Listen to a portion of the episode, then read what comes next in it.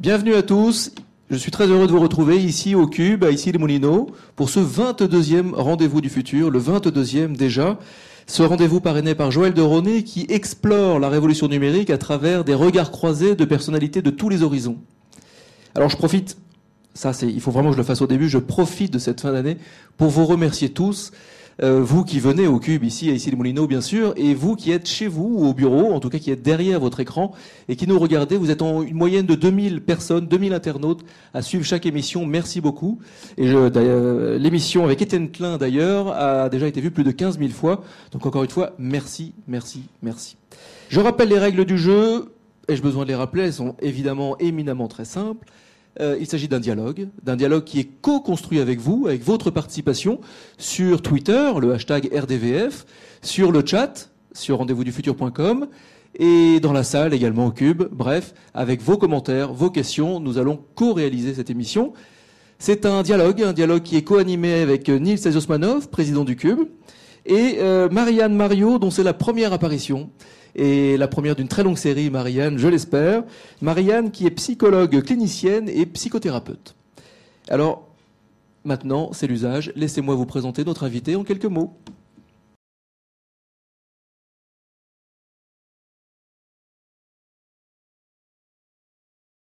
Muriel de Saint-Sauveur, Muriel de Saint-Sauveur correspond très bien au fil rouge des invités qui passent dans cette émission. Euh, des personnalités donc de tous les horizons. Euh, depuis plus de trois ans, nous recevons des personnalités atypiques. Muriel de Saint-Sauveur, vous avez d'abord accompagné la carrière de musicien d'exception. Ça veut dire que vous savez ce que c'est que vous remettre en danger, que changer de voix, que vous adapter au changement, aux vagues, pour euh, faire un petit clin d'œil à notre parrain. Personnalité portant un regard réaliste sur le monde qui nous entoure. Vous êtes directrice de la diversité du groupe Mazar et directrice de l'agence internationale marketing et communication, DIRCOM en gros, du groupe Mazar. Et puis personnalité, nous recevons ici des personnalités impliquées et visionnaires. Et vous avez écrit un livre, euh, vous êtes l'auteur de l'ouvrage Un monde au féminin serait-il meilleur, qui est sorti en 2011 aux éditions de l'Archipel. Euh, un monde au féminin serait-il meilleur C'est un tour du monde au féminin, mais un tour du monde où Muriel de Saint-Sauveur est allée à la rencontre de personnalités qui font féminines, qui font bouger les lignes. Et nous recevons des personnalités qui font bouger les lignes Muriel et Saint-Sauveur, merci beaucoup d'avoir accepté de jouer le jeu de cette émission et de, vous prêter, de, vous mettre sur le grill des rendez-vous du futur. Et alors, une fois n'est pas coutume, et je, je, préfère vraiment vous le dire parce que je vais reprendre cette habitude sans doute dès la prochaine fois, mais comme c'est la première de Marianne, je ne pouvais pas m'octroyer la première question comme c'en est désormais l'usage. Marianne, je vous laisse la parole, je vous laisse le micro. À vous. Merci.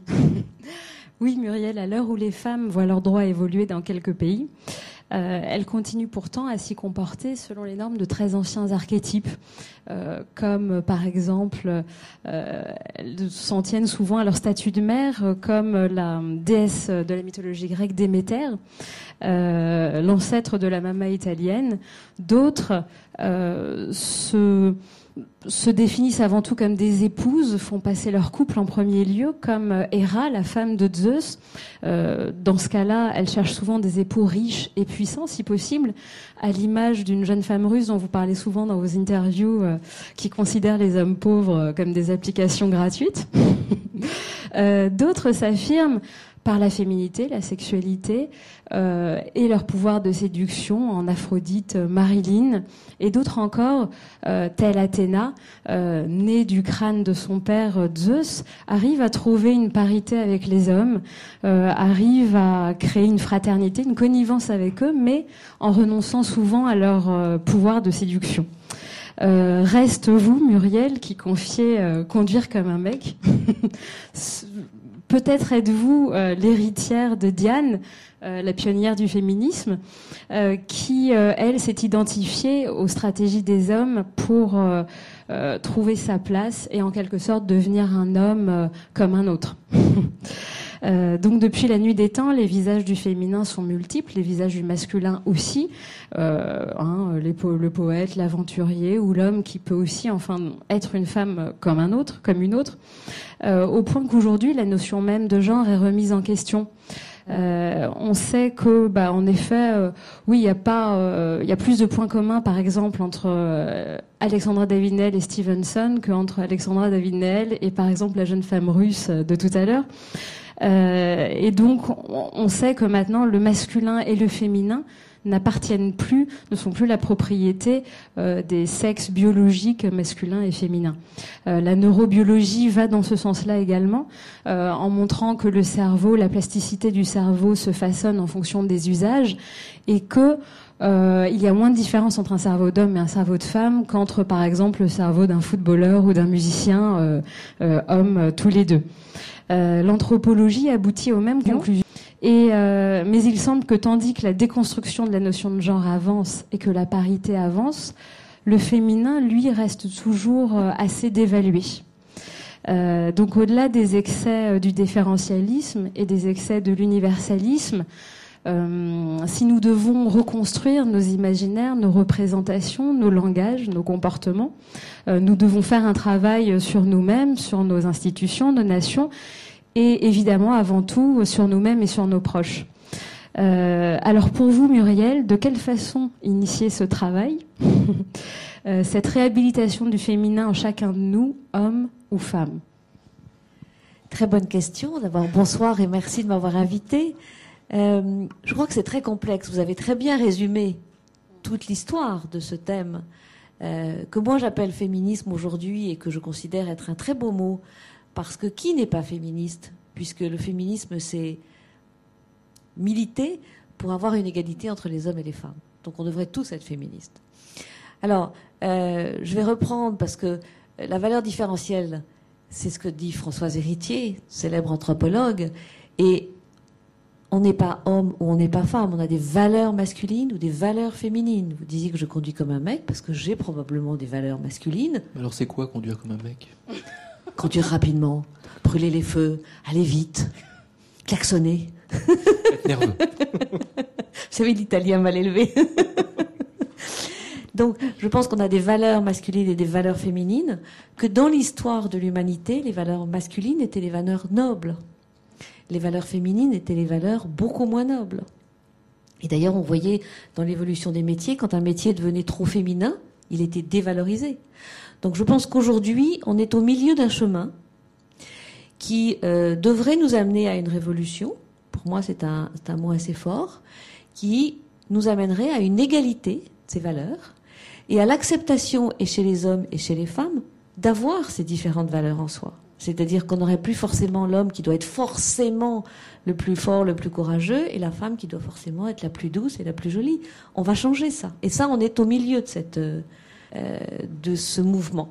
Parce que quoi qu'on en pense, ça peut être très dur dans la vie quotidienne et en même temps quand on regarde le monde, on voit qu'il y a des évolutions partout et que les femmes veulent être libres de faire les choix de leur vie. Vous dites qu'il y a des évolutions, est-ce que vous constatez des replis également? Oui. Euh, j'étais il y a un mois en Russie et j'avais un grand débat avec des grands discours positifs et j'ai eu beaucoup de questions de jeunes me disant Mais madame, vous savez, chez nous, c'est l'inverse. Euh, l'orthodoxie a un poids très important et a demandé aux femmes de rentrer à la maison et de faire trois enfants pour peupler le pays. Euh, l'égalité qui avait été promue par le communisme et qui faisait que les enfants étaient gardés par toute une organisation et que les femmes travaillaient avec les mêmes droits n'a pas été remplacée par la société civile et par l'État. Donc les femmes aujourd'hui russes sont effectivement, soit elles rêvent du type riche, soit elles bossent comme des malades, en même temps elles font tout à la même temps, à la maison, et en même temps elles s'occupent des enfants. Donc c'est dur. Et moi je les admire beaucoup parce qu'elles sont assez fortes. Et donc les jeunes, qui vivent comme tous les jeunes aujourd'hui, très ouverts au monde entier, sont un peu inquiets de ce retour de la tradition, euh, de la religion très forte et du retour de la femme à la maison justement face aux discriminations persistantes, euh, à la subsistance euh, de la presse féminine, euh, au phénomène de plafond de verre et au corset qui, qui enserre les femmes d'autant plus peut-être dangereusement qu'il est devenu insidieux et invisible, enfin du moins en Occident.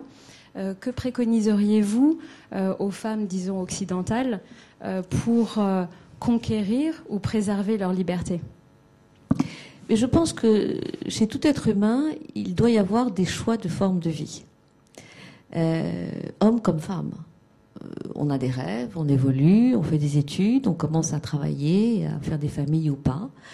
Et on a des choix à ce moment-là. Je pense qu'aujourd'hui, les femmes sont à des euh, carrefours où euh, on veut tout et on peut l'avoir, mais peut-être qu'on peut l'avoir à des moments séquencés, euh, pas forcément tout en même temps au même moment, et qu'en même temps, si on veut, il faut qu'on mette, euh, mette en place les, les, les décisions, notre organisation euh, et nos, nos choix en fonction euh, de cette décision qui a été prise. Je veux travailler, je veux avoir des enfants, ça implique telle et telle chose. Et je crois qu'aujourd'hui, les femmes sont à un carrefour parce que c'est difficile de faire tout ça. Mais c'est aussi difficile pour les hommes. Et tous les travaux que nous menons dans, ma société Mazar, de, de réflexion sur euh, justement l'évolution des uns et des autres, c'est pour montrer que ce que nous demandons, nous femmes, aujourd'hui, sur l'évolution du temps de travail, d'organisation des entreprises, de, de, nous, de nous aider à faire nos choix, c'est aussi pour vivre mieux, hommes et femmes. Je vous, je vous, je vous interromps, euh, c'est mon rôle, euh, pour vous proposer un, ben de, de revenir justement à une époque où les femmes avaient vraiment un corset, euh, une, une époque il y a donc plusieurs siècles, avec André Braic. André Braic n'a pas vécu cette époque, mais André Braic était avec nous il y a un peu plus d'un mois, et il vous a posé une question.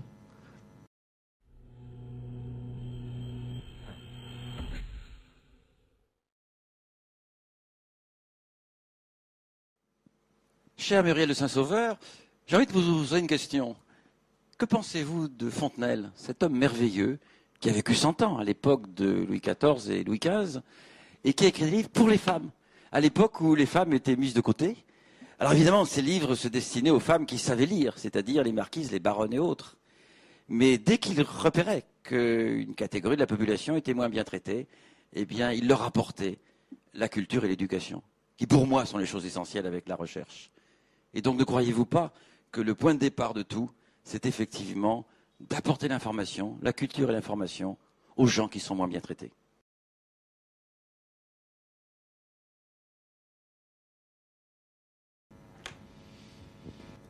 Alors Muriel, euh, une, une, une, une réponse ou un, ou un élément de réaction? Je, suis, je ne peux qu'être d'accord, mais euh, j'abonde d'autant plus que euh, les résultats euh, des interviews que j'ai fait pour euh, écrire ce premier livre a montré que toutes les femmes que j'ai interrogées dans le monde entier, quels que soient leurs milieux sociaux, euh, mettaient tout l'argent du monde sur l'éducation. Et je vais vous dire que mon héroïne aujourd'hui, c'est Malala. Malala, la petite pakistanaise, j'ai rencontré son père, qui est un homme fantastique. J'ai aussi compris pourquoi la petite fille était devenue comme elle l'était, parce qu'on a besoin de modèles. Euh, elle va consacrer sa vie à l'éducation des filles, et c'est comme ça qu'on changera effectivement le monde. Donc je suis tout à fait d'accord avec cette question. Et on voit certains pays mettre l'accent euh, sur ce sujet, et c'est eux qui ont raison. C'est essentiel. Niels? Ouais, Peut-être moi je voudrais euh, rebondir avec quelques chiffres euh, qui, sont, qui ont été publiés euh, très récemment. Je pense que vous les avez dû les voir passer. Euh, ça remonte à lundi dernier une, enquête qui a été publiée par l'Institut euh, LH2, euh, un institut anglais, euh, et qui a été faite auprès de 15 000 salariés dans neuf grandes entreprises françaises, la SNCF, Orange, Air France, LVMH, GDF Suez. Et elle a été doublée également d'un sondage national auprès de 1000 cadres. Donc une étude tout à fait importante et sérieuse. Et cette étude montre que 80% des femmes et 56% des hommes euh, disent avoir été témoins de sexisme dans le monde du travail. Euh, 54% des femmes disent avoir rencontré un frein euh, professionnel en raison de leur sexe. Et 90% des femmes euh, salariées considèrent qu'il est plus facile de faire carrière quand on est un homme. Et 62% euh, des hommes sont d'accord avec ce constat. Excusez-moi, je boire un peu d'eau. Vous m'avez intimidé. Les chiffres sont tellement effarants. Ce Indigeste. sont les chiffres qui vous ont Ce intimidé. Oui, c'est. Alors, la, la nouveauté dans, ce, dans tout ce, cette avalanche de chiffres, euh, dit euh, Brigitte Grézy, qui est la secrétaire générale du Conseil supérieur euh, à l'égalité professionnelle, euh, c'est que les hommes en parlent également. C'est-à-dire que ce qui est nouveau, euh, c'est que on- les hommes voient le sexisme aujourd'hui dans l'entreprise, mais en fait, ils, le- ils minimisent encore euh, son impact sur les carrières et le bien-être au travail. Donc, euh, vous avez fait tout un travail sur euh, euh, la génération Y, notamment, qui semble plus ouverte aujourd'hui à l'égalité et à la mixité de l'entreprise. Mais donc, vu, au vu de cette étude qui est très récente, visiblement, il y a encore un très gros travail qui reste à faire. Oui, il y a un énorme travail. Je pense qu'il y, a plusieurs réponses à, cette enquête. Au fond, les hommes et les femmes se connaissent assez peu. Donc, dans une entreprise, je pense que les hommes ont beaucoup de mal à comprendre exactement ce que veulent les femmes. Euh, je ne parle pas du petit groupe dans une entreprise qui va être très machiste et du petit groupe qui va être très ouvert. Mais l'ensemble, qui est plutôt sympathique, il ne sait pas bien. Euh, je pense que de l'autre côté, les femmes qui arrivent dans le monde professionnel n'ont pas l'expérience qu'ont les hommes depuis des dizaines, centaines d'années, euh, ont acquis petit à petit la connaissance des jeux de l'entreprise, des jeux de pouvoir, euh, qui sont difficiles à comprendre, qui sont durs, et qu'elles découvrent petit à petit. Et dedans, il y a effectivement des difficultés, il faut demander, il faut oser, il faut se battre, et elles n'ont pas l'habitude de ça. Et puis, euh, aujourd'hui, je pense que ce qui est nouveau, c'est que tout ça est clairement dit dans les enquêtes, les gens répondent, euh, les hommes se rendent compte. Nous, on a eu, euh, pendant très longtemps, j'ai rencontré des entreprises dans lesquelles il y avait des, mots sexistes assez désagréables, des conversations. Aujourd'hui, il y en a quand même de moins en moins parce que les, les hommes se rendent compte que c'est pas politiquement correct. donc, peu importe s'ils le pensent ou pas, en tous les cas, il y a une grosse évolution. Et de leur côté, les femmes doivent aussi évoluer, parce que je pense que ça vient des deux côtés, pour apprendre à, manœuvrer dans cet univers, qui est un univers professionnel difficile. Et à savoir répondre. Euh, vous savez, la petite phrase dans l'ascenseur, c'est le traité du sexisme de Brigitte Grésy, c'est tout ça. Ça s'apprend. Parce qu'on a l'impression qu'on a fait des études, on est brillante, on va rentrer dans une entreprise, et puis on va forcément évoluer normalement. On fait bien notre travail. Mais pas du tout. Ça va pas se passer comme ça. Et ça, ce sont des codes que les femmes doivent apprendre. Qui ne sont pas les codes de la compétition, pour le coup, puisque ça serait juste reproduire le modèle. Euh, non, qui sont d'autres codes. Parce que je pense qu'aujourd'hui, euh, vous parlez de la génération Y, on en a beaucoup chez Mazar dans notre entreprise, et puis on, les a autour de nous. Euh, les codes de l'entreprise sont en train de changer avec la génération Y parce que que les meilleurs gagnent, d'accord, ça va pas changer, c'est la compétition de la vie. Mais dans l'entreprise, le leadership est en train de changer. Et l'organisation de l'entreprise et du management est en train de changer. Le boss, hiérarchie, tout ça va changer. Et donc vous allez être dans un partage des compétences, dans un partage du pouvoir, même s'il y a quelqu'un qui décide. Les jeunes vont qu'on leur demande leur avis, les jeunes veulent qu'on partage avec eux, euh, qu'on discute, euh, euh, qu'on prenne en compte ce qu'ils sont. Et ça, ça change le mode de management, de leadership. Et les femmes sont, a priori, beaucoup plus sensibles à ce type de management où on met ensemble une équipe plutôt qu'au côté hiérarchique traditionnel. Alors là, vous me donnez la, euh, matière à faire une petite passerelle euh, vers le, monde du numérique puisque finalement euh, cette société qui s'horizontalise, se transversalise dans les modèles d'organisation, c'est notamment en grande partie avec le, sous l'impulsion des nouveaux, nouvelles pratiques numériques. le groupe Mazar affiche son ambition d'accompagner ses clients dans, dans, leur révolution numérique.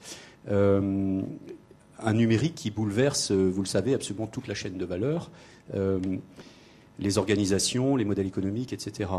Euh, quel regard portez-vous euh, vous-même, à titre personnel, sur cette révolution numérique? Moi, je trouve ça passionnant, assez compliqué parce qu'on apprend en marchant.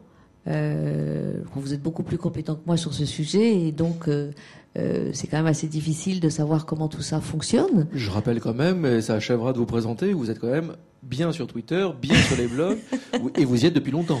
Oui, parce que ça me passionne et que je suis, j'ai la chance d'être entourée de gens qui m'ont expliqué comment ça fonctionnait. Vous êtes entourée. Euh, voilà, mais je pose des questions. C'est vrai, j'ai la curiosité de savoir comment ça marche. Euh, je pense que ça révolutionne effectivement tout.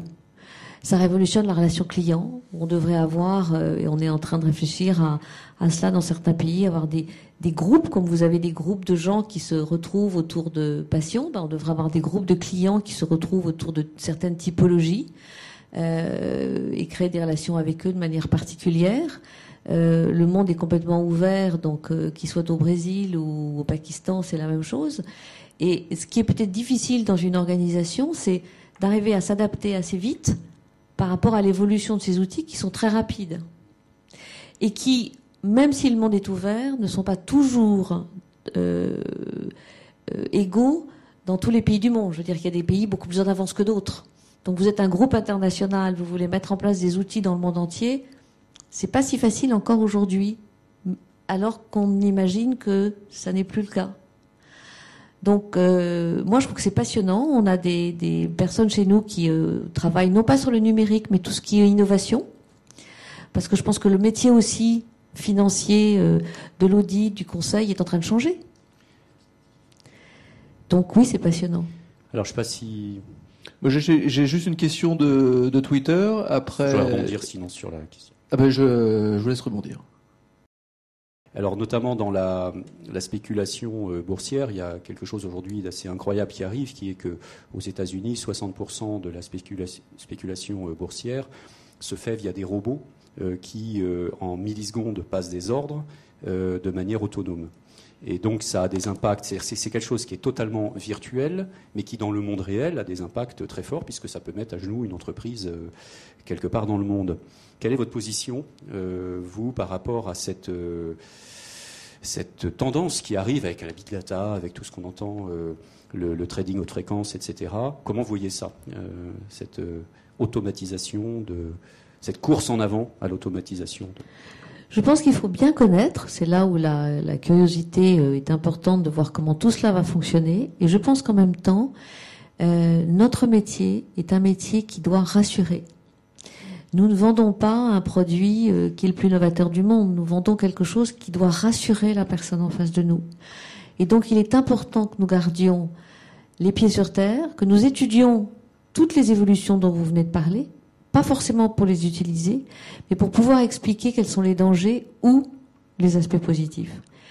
Et quelles que soient les évolutions numériques que vous avez, vous constatez dans un grand groupe international que la relation avec la personne physique à un moment donné est indispensable pour qu'on continue à travailler ensemble.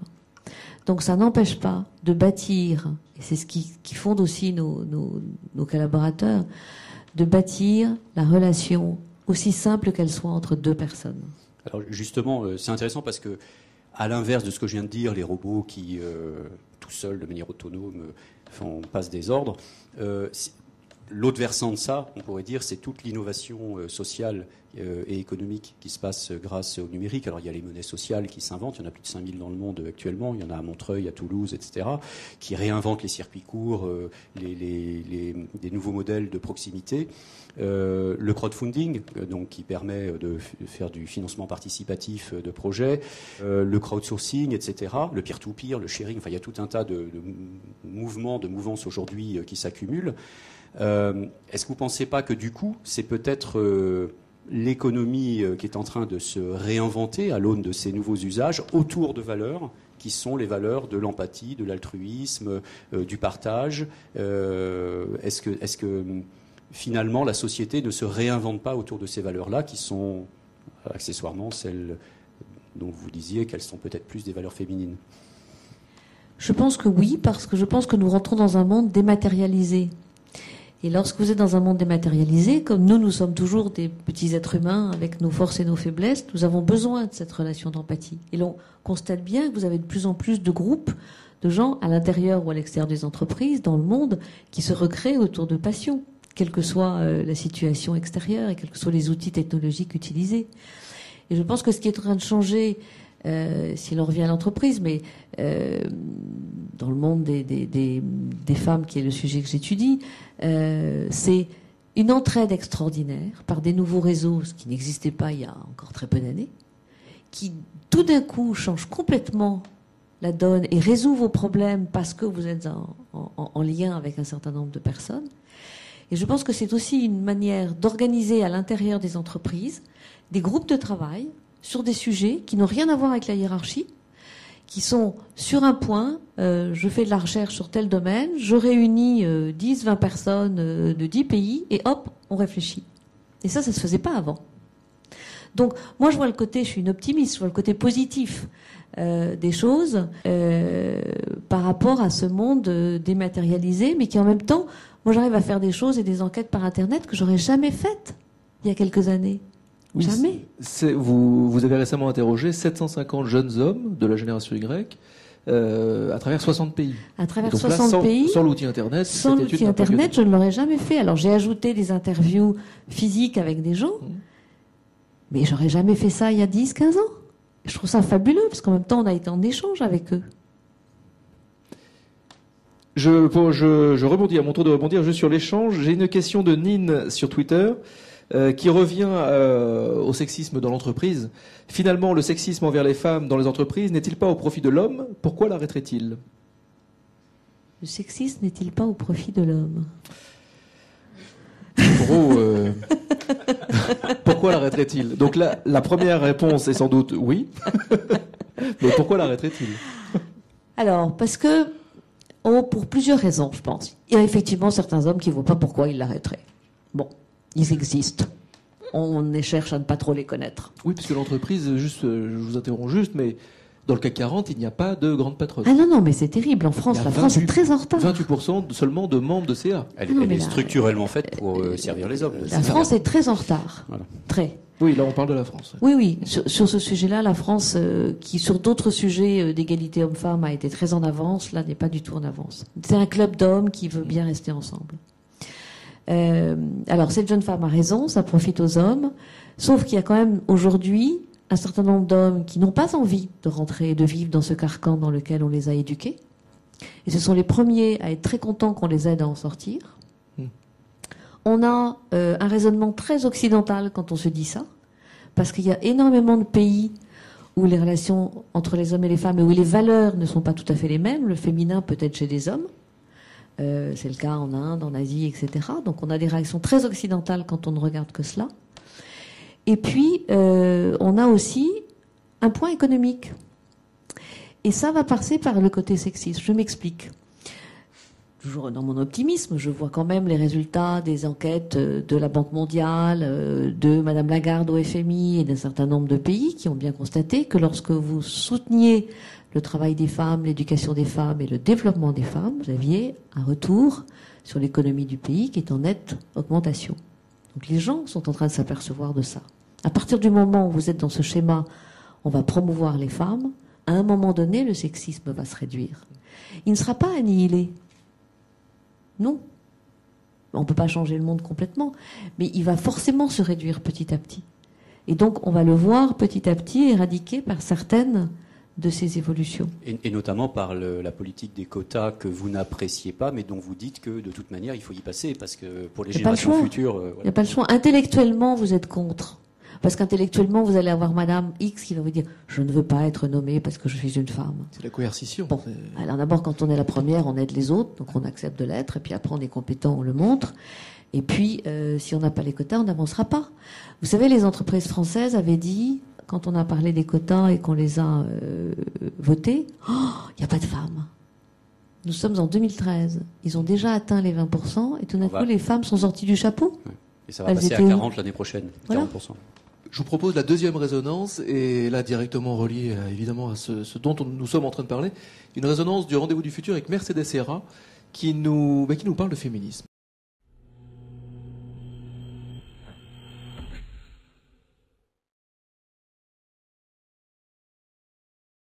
Je pense que le féminisme, c'est juste l'envie qu'il y ait une égalité humaine entre les hommes et les femmes, que c'est quelque chose, euh, un enjeu très important. Je pense que ça change euh, le monde quand euh, on arrive à cette égalité-là, et que bah, il faut rester féministe, les hommes et les femmes, tant que tout ça n'est pas réglé. Et j'ai pas le sentiment que c'est réglé. C'est pas un gros mot, féminisme. Pour moi, c'est pas du tout un gros mot parce que c'est pas un gros mot que de vouloir euh, l'égalité humaine. Hein. Ça me paraît pas un gros mot. Mm. Hein, ça me paraît. euh, Et d'ailleurs, je suis toujours étonné que que les, les filles, euh, les femmes françaises aient peur de ce mot à ce point-là. Je crois qu'il faut pas en avoir peur. Euh, Ça consiste pas de, à vouloir du mal aux garçons. Ça consiste à vouloir du bien aux hommes et aux femmes.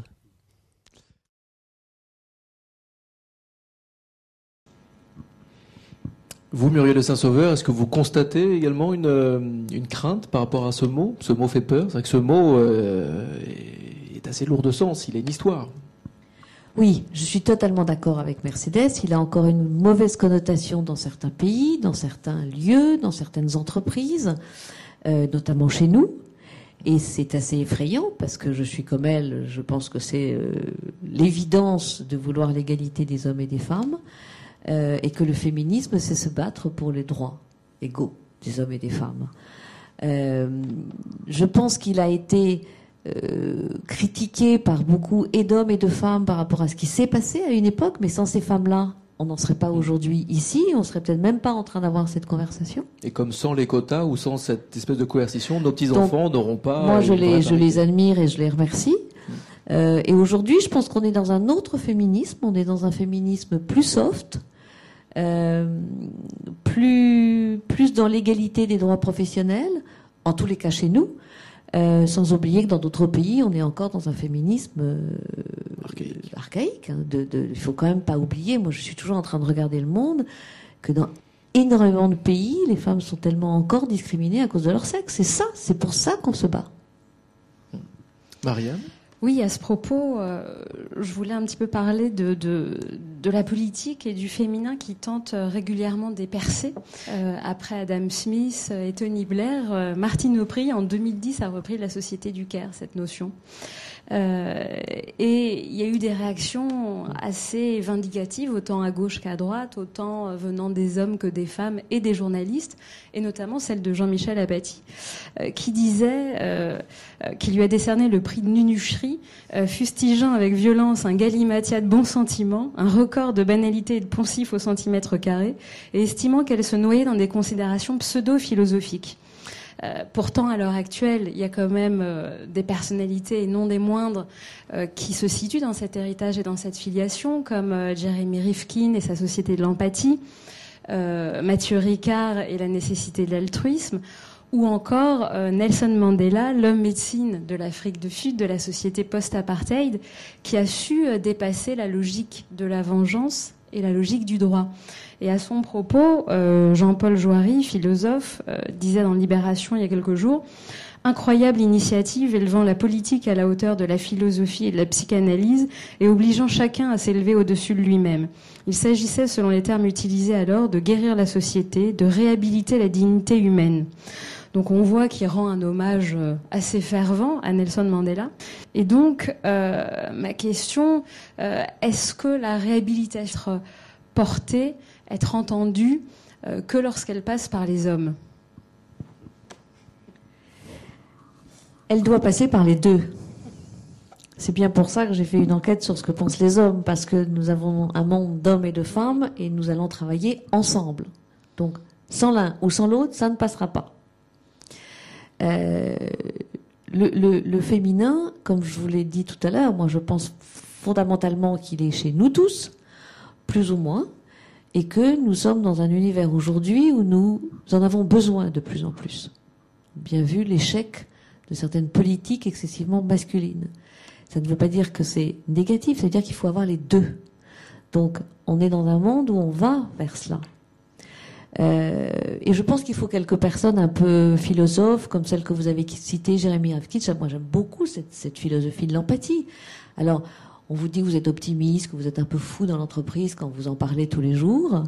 Euh, mais il faut, euh, heureusement, des gens comme ça pour nous donner envie d'être comme ça. C'est Attali, justement, euh, avec Mathieu Ricard, dans un- une conférence, qui disait qu'en fait, l'altruisme n'est plus. euh, Aujourd'hui, c'est une nécessité.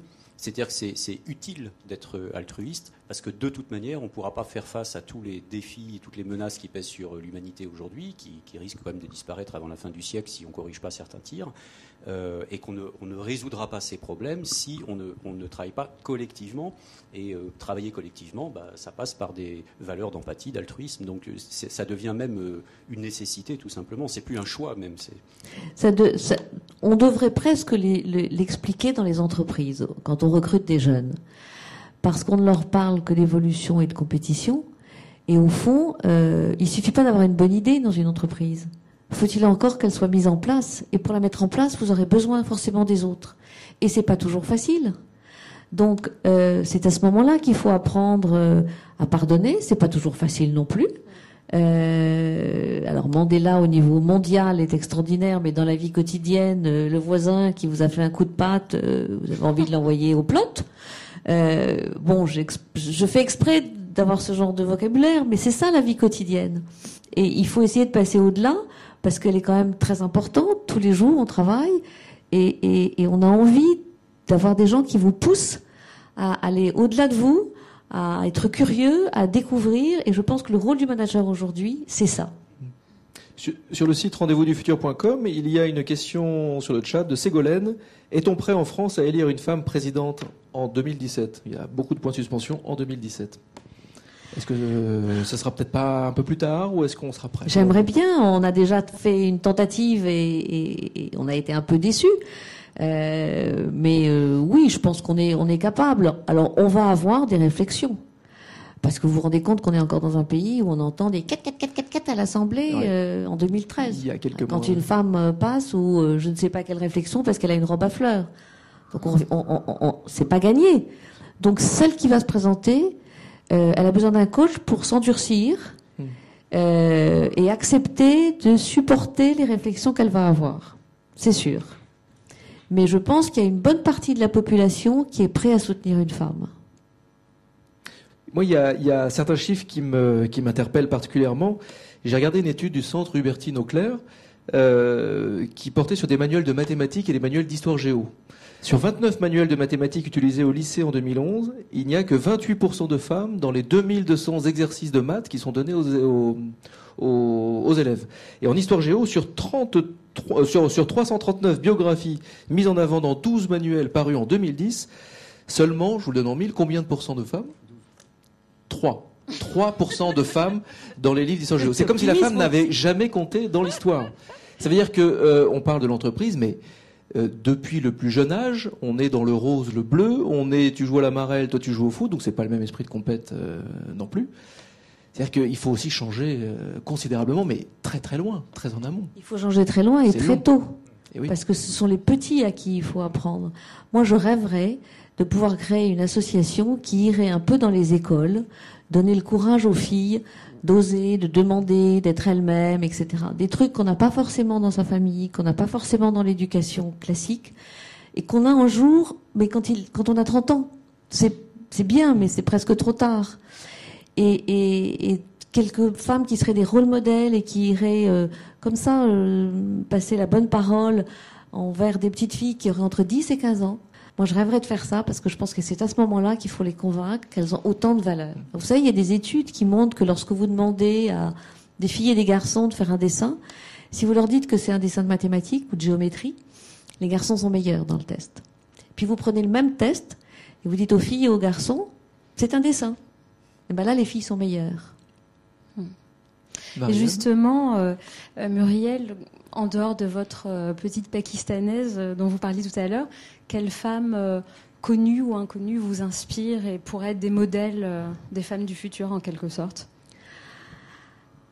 Alors en dehors de ma pakistanaise, parce que c'est vraiment, eh oui. c'est vraiment mon référence principale. Oui, oui. Euh, je suis admirative parce que il faut tellement sortir de notre confort et c'est pas facile. Elle, elle, n'est pas dedans dans ce confort et elle, elle a toute la force qu'il faut. Alors il y a des femmes comme Michelle Bachelet, il y a des femmes qui sont fantastiques, qui ont créé l'ONU Femmes, qui sont maintenant femmes euh, présidentes d'un pays, qui sont extraordinaires. Il y a des femmes euh, iraniennes, il y a des femmes dans les pays, je peux pas les citer toutes, qui ont fait des choses pour les femmes, dix fois mieux que nous, dix fois nous on est Enfin moi je, je fais rien, je suis juste en train de défendre les femmes, mais je trouve qu'à côté de toutes ces femmes qui ont vécu des vies difficiles dans des pays difficiles, il faut qu'on ait beaucoup d'humilité. Ça c'est ma première réaction par rapport aux femmes du monde qui se battent pour des choses essentielles que nous nous avons. Je suis très touchée quand je voyage devant les difficultés que vivent certaines femmes. Ce sont elles mes héroïnes. Un petit jeu cette fois-ci, une petite chronique jeu. Je vais vous présenter quelques, quelques, quelques images et je vais vous demander de réagir sur ces images. Alors, euh, il y a certains effets que, merci Marianne, euh, qui sont complètement coulés puisqu'on en a déjà parlé, mais néanmoins, je, je persiste. Donc, c'est mon petit jeu. Euh, si je vous montre euh, cette image-là, donc l'image de Nelson Mandela, qu'est-ce que qu'est-ce qu'il évoque pour vous et évidemment autour du thème de la diversité, de la parité? Le pardon et l'acceptation. La conciliation, c'est-à-dire accepter, pardonner et faire en sorte que tout le monde arrive à, être ensemble et à vivre ensemble. C'est bien plus fort que la diversité, ça. Oui. Une deuxième image, euh, donc c'est Marie Barra.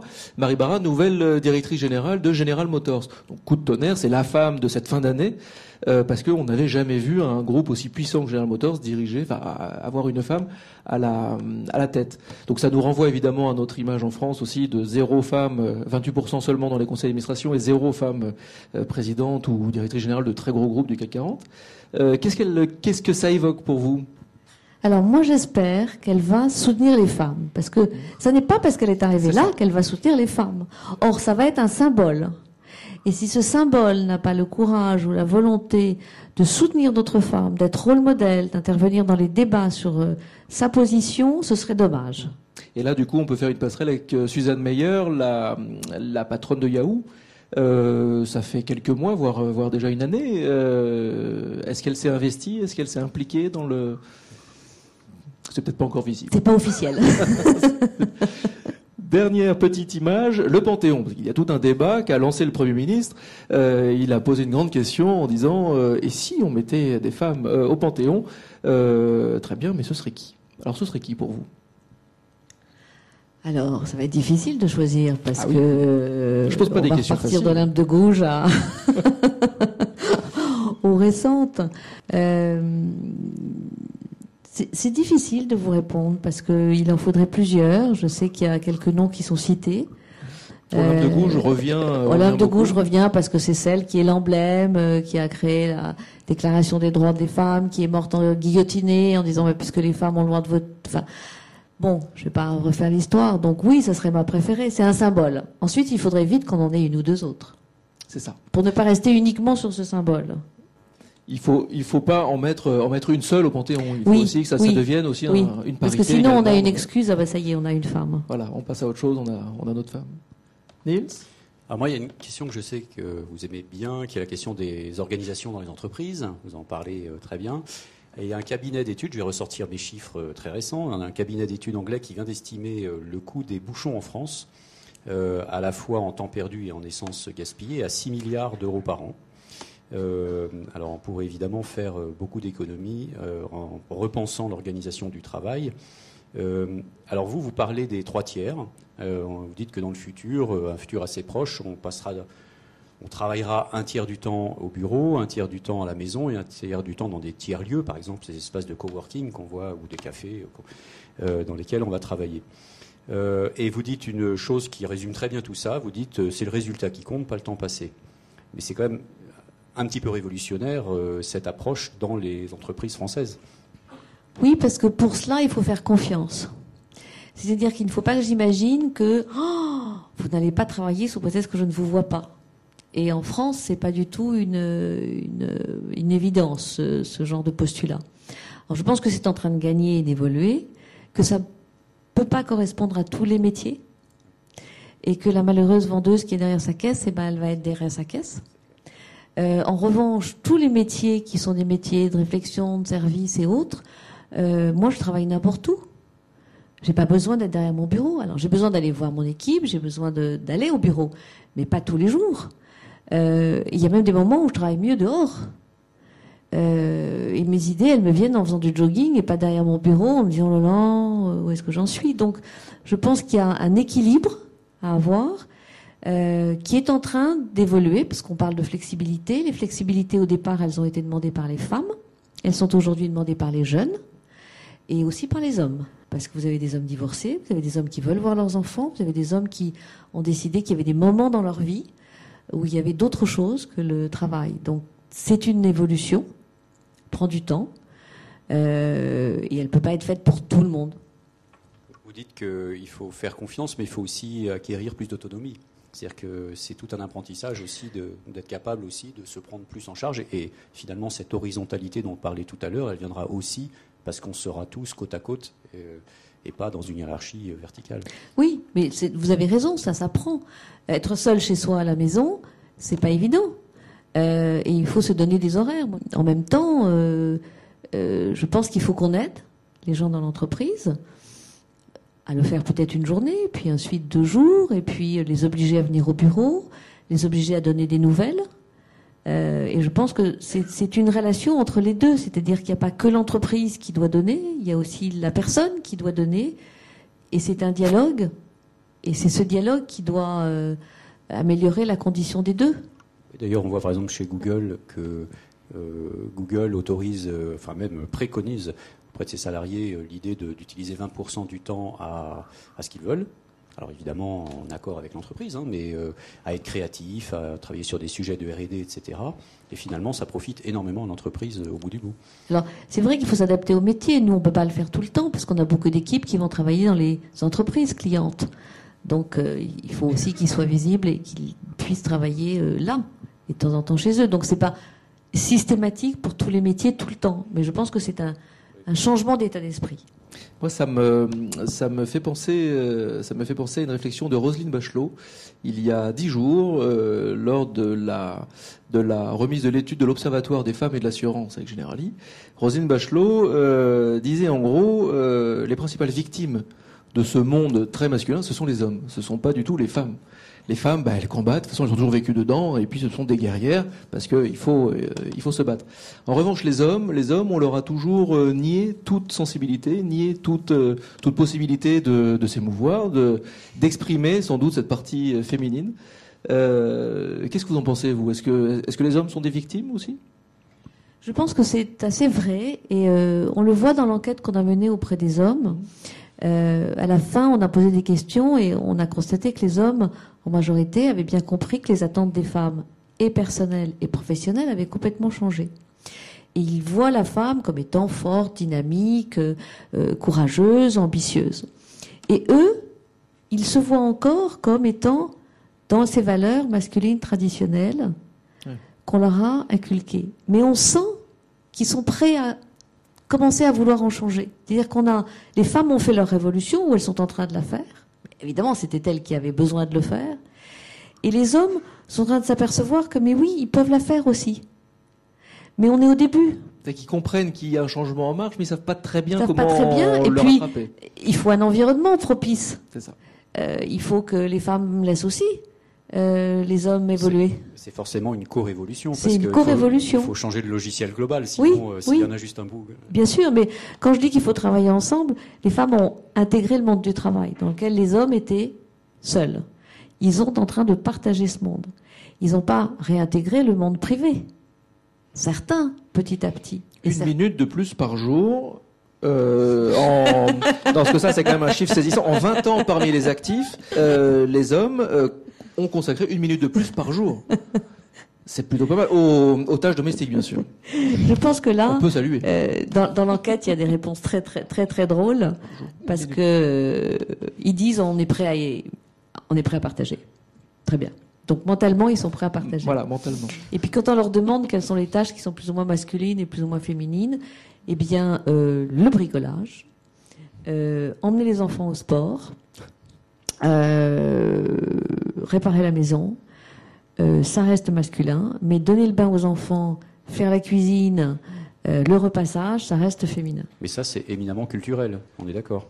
C'est-à-dire que finalement, ils ne font que reproduire des schémas qu'on leur a appris. Si on leur avait appris tout petit à faire d'autres choses, voilà. Donc, mais le type en Inde, en bas des maisons, c'est un type qui repasse, à qui vous avez donné votre linge. Bon, ils se sont pas dévalorisés, c'est un métier comme un autre. Oui, mais si c'est culturel, ça veut dire que le modèle devant soi n'a pas été euh, un modèle de changement, mais ça veut dire que le modèle était, ça veut dire que la maman d'avant euh, n'a pas forcément relayé aussi, a vécu euh, son, a vécu dans l'ancien modèle. Mais vous savez ce qui m'a étonné le plus, moi, dans mon enquête? Ce qui m'a étonné le plus, c'est que j'ai pu trouver dans un même pays, donc économie, évolution sociale, identique, des gens excessivement ouverts et des gens excessivement machos. En France, vous trouvez les deux. Donc ils vivent dans le même environnement, ce qui veut dire que c'est l'éducation, les premières personnes qu'ils ont eues autour d'eux, qui a conditionné ces deux personnes. En même temps, en 2013 en France. La puissance du modèle. Maria? Il y a des études euh, où on observe les femmes avec leurs nourrissons sur les tables allongées et où on observe comment elles vont se comporter en fonction de si elles ont un petit nourrisson fille ou un petit nourrisson garçon.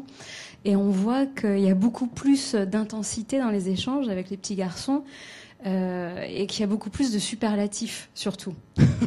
Donc ils sont nécessairement plus extraordinaires. Et on a pensé aussi, euh, d'où ma question tout à l'heure euh, sur la réhabilitation du féminin par les hommes, les mères entretiennent beaucoup finalement le machisme, même les mères les plus féministes parce que, euh, alors les psychanalystes pensent, mais c'est une hypothèse, ça reste de la psychanalyse, que euh, leur petit garçon symbolise l'homme qu'elles n'ont pas pu être, euh, qu'elles auraient aimé être pour elles-mêmes être valorisées, et qu'elles vont valoriser leur fils. Évidemment d'une manière énorme et le laisser laisser traîner des miettes sur la table se comporter davantage comme un roi qu'avec leur fille euh, et que du coup, ça verrouille euh, l'évolution. Mais ça veut dire qu'on n'est pas sorti de l'auberge. Bah, ça veut dire que c'est vous, les hommes modernes ou les hommes euh, Y, qui devez prendre les choses en main. Oui, mais c'est vrai que cette étude qu'on peut retrouver sur le site de Mazar, cette étude montre donc que ces hommes de la génération Y ont compris qu'il y a un changement, que la mixité n'était pas forcément le sujet, enfin c'est plus un sujet pour eux en tout cas, mais que le changement est en marche, mais ils savent pas très bien comment comment bah, comment agir eux au quotidien. Prendre une éponge. Alors ça peut commencer par, prendre une éponge. C'est très simple, un balai, une éponge.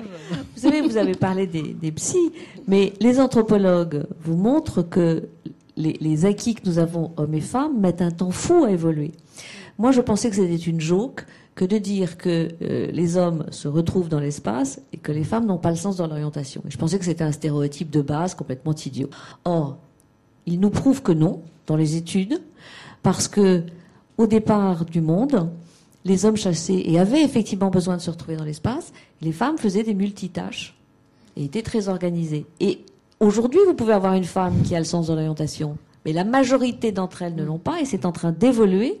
Et vous en aurez peut-être plus dans la génération future et puis encore plus dans l'autre. Donc on voit bien que les évolutions, c'est lent sur le sur les, C'est le GPS qui va finalement euh, l'égalité.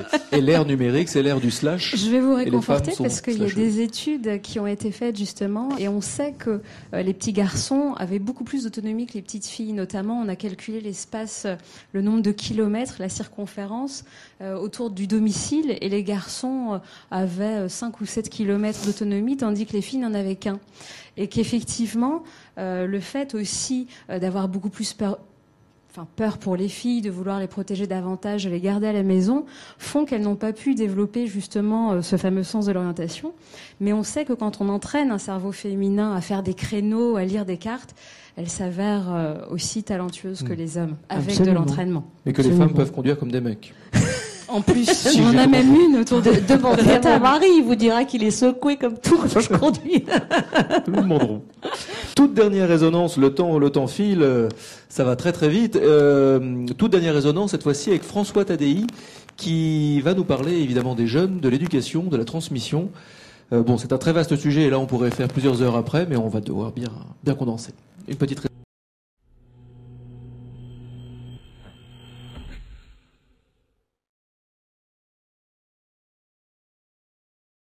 Je vais poser une question de Merton, euh, qui rebondit pas mal sur Twitter, et qui rebondit euh, notamment, il pose une question avec une société d'anciens, aux mains des anciens plutôt, comment redonner le pouvoir aux jeunes pour relancer la machine? Alors en fait, la, question, c'est de savoir, euh, je pense que c'est une très bonne question, et je pense qu'il y, a deux manières de, de légitimer un, un parcours. Et la manière classique en France, c'est les diplômes, d'accord, avec tout ce qu'on vient de dire sur ces diplômes. Et puis il y a une autre manière qui est de légitimer les gens en fonction de ce qu'ils ont fait, pas en fonction du diplôme qu'ils ont. Et donc, si on a des jeunes qui ont fait des choses extraordinaires, eh bien, ils sont tout aussi légitimes que bien des plus anciens qui n'ont pas forcément fait autant de choses extraordinaires. Et on voit bien, c'est ce qui se passe sur Internet. Euh, un informaticien de 14 ans qui est capable de créer des choses extraordinaires a plus de crédibilité sur le web que euh, bien des gens qui ont éventuellement plus de diplômes qu'eux, euh, mais qui n'ont pas la capacité à comprendre les besoins du moment et à s'emparer des outils disponibles et à en créer de nouveaux.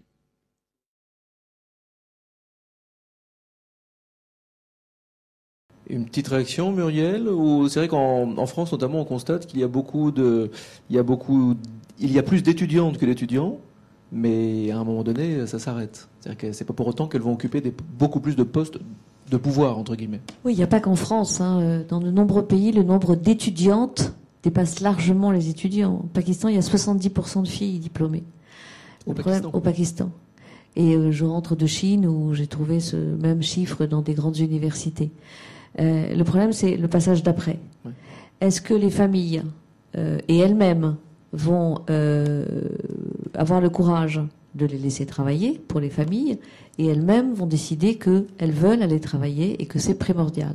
Alors, moi j'en ai rencontré qui disent on veut être indépendante des hommes, donc on veut travailler, mais est-ce qu'elles auront le courage de braver les interdits qui les entourent?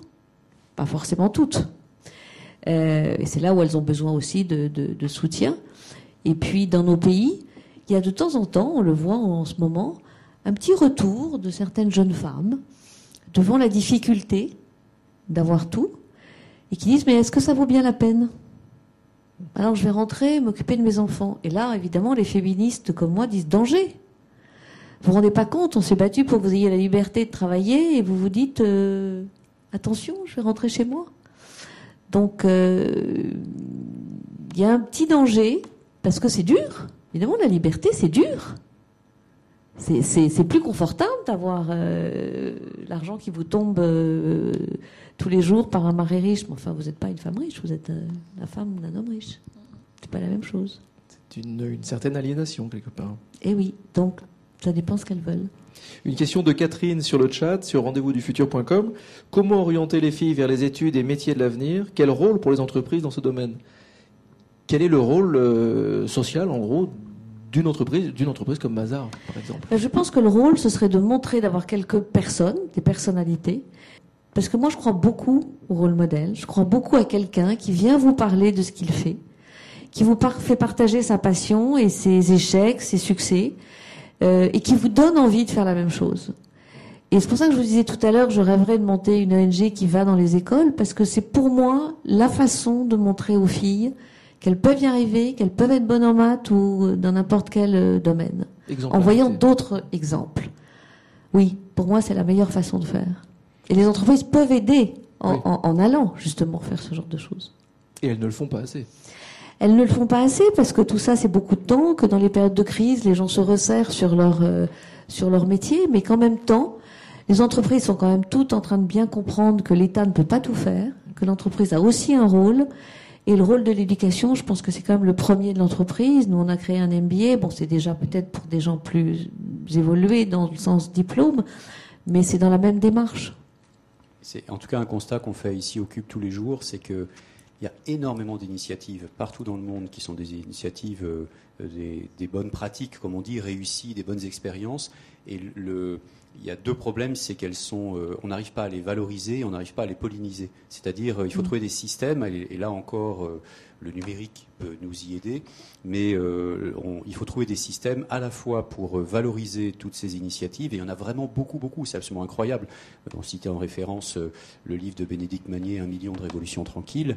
Euh, c'est c'est 500 pages de, choses merveilleuses qui se passent, comme à Détroit, qui est une ville aujourd'hui qui est en train de déposer le bilan, et où les gens réinventent complètement le vivre ensemble, l'économie locale, etc. Et toutes, toutes ces expériences réussies, le problème c'est qu'on ne les connaît pas. La télé, ça n'intéresse pas la télé, ça n'intéresse pas les grands médias, ça n'intéresse pas les politiques. Euh, les associations ont un mal fou à les, à les valoriser, euh, alors qu'elles sont là. Donc c'est un peu cette culture du oui qu'on essaye de, de, de mettre en avant euh, ici, à travers un certain nombre d'initiatives, pour montrer toutes ces choses-là. Parce que c'est justement ce que le numérique peut aider à faire, c'est informer via l'outil Internet. Mais les gens ont envie d'être heureux. Donc tous ces forums qui, qui s'ouvrent dans le monde entier où on réfléchit, c'est cette envie de vouloir améliorer notre vie. Et Ils sont pas, sont bêtes. hein. On a quand même l'impression que les gros médias, les grands médias, euh, ne voient pas cette envie. Non, je suis d'accord avec vous. Je suis d'accord avec vous. Ils voient étonnant. pas cette envie. euh, ils sont très négatifs, que ce soit sur les affaires françaises ou alors sur les affaires internationales, parce que vous avez des commentaires qui sont assez peu proches de la réalité souvent. Et euh, comme d'habitude, on dit les trains qui sont à l'heure n'intéressent personne. Mais je pense que là, il y a beaucoup d'initiatives pour montrer qu'il y a des choses positives. Il y en a pas tellement dans la presse. Hein, il y a des choses à faire. C'est le moins qu'on puisse Quand on lit dire. Quand on lit la presse, en général, on va se suicider derrière. C'est la fin de cette émission. Une toute, toute, toute dernière question, une question de Karine. Euh, J'aurais pu la poser au tout début, mais on va, on va essayer de, de lui répondre très, de manière très courte. Que pensez-vous des mouvements Femen et Antigone Je ne vais pas juger leur mouvement. Tout mouvement qui défend les femmes est positif. Euh, et il faut être euh, ouvert sur ce que font les autres. Et, plus on sera nombreuses et nombreux à parler du développement et de la liberté des femmes, on aura un monde meilleur. Quelle que soit la manière, euh, Oui, après rien n'est parfait, il y a peut-être des excès, il y a peut-être des choses qui vont pas vous plaire et qui vont heurter votre sensibilité. N'empêche que la raison première va faire avancer. Ça a été comme ça il y a 60 ans et il faut continuer. Muriel de Saint-Sauveur, merci beaucoup. Cette émission est maintenant terminée. Merci donc à tous ceux qui ont rendu cette émission possible. Merci à nos amis de la JD Carré, au Cube, ce bel endroit ici les Moulineaux. Euh, merci Nils, merci Marianne, merci à tous. Euh, merci à nos partenaires toujours efficaces, toujours aussi impliqués, Arte Créatif, Sun Sun Sun, Notex, Écolo Info. Le, j'ai quelques rendez-vous, donc euh, prenez vos, vos agendas, vos tablettes. Vous avez donc rendez-vous ici le 11 février en direct, également sur euh, le rendez-vous du futur, puisque nous recevrons Carlos Moreno. Nous allons parler de la ville de demain, de ce qu'on appelle la Smart City. Euh, le 1er avril avec Vincent Cespedes. Le 29 avril, nous ferons une émission spéciale autour de la revue du Cube euh, sur le thème du partage, n'est-ce pas Nils Le partage. Le 22 mai, une émission spéciale avec le forum Changer d'air, forumchangerdair.fr. Il y aura Joël de Ronet et il y aura également d'autres invités euh, connus et moins connus pour euh, ben, pour montrer toute cette euh, journée fabuleuse qui aura lieu le, le 5 juin en partenariat avec les Rendez-vous du Futur. Et le 17 juin, nous terminerons le semestre avec Cédric Villani. Donc là, nous allons parler aussi éducation, recherche, parité. Nous allons parler de tout, même manga d'ailleurs avec avec Cédric Villani. En attendant, restons en contact bien sûr sur les réseaux sociaux, sur le site. Je vous souhaite une très très bonne fin d'année. Rendez-vous très bientôt. Merci.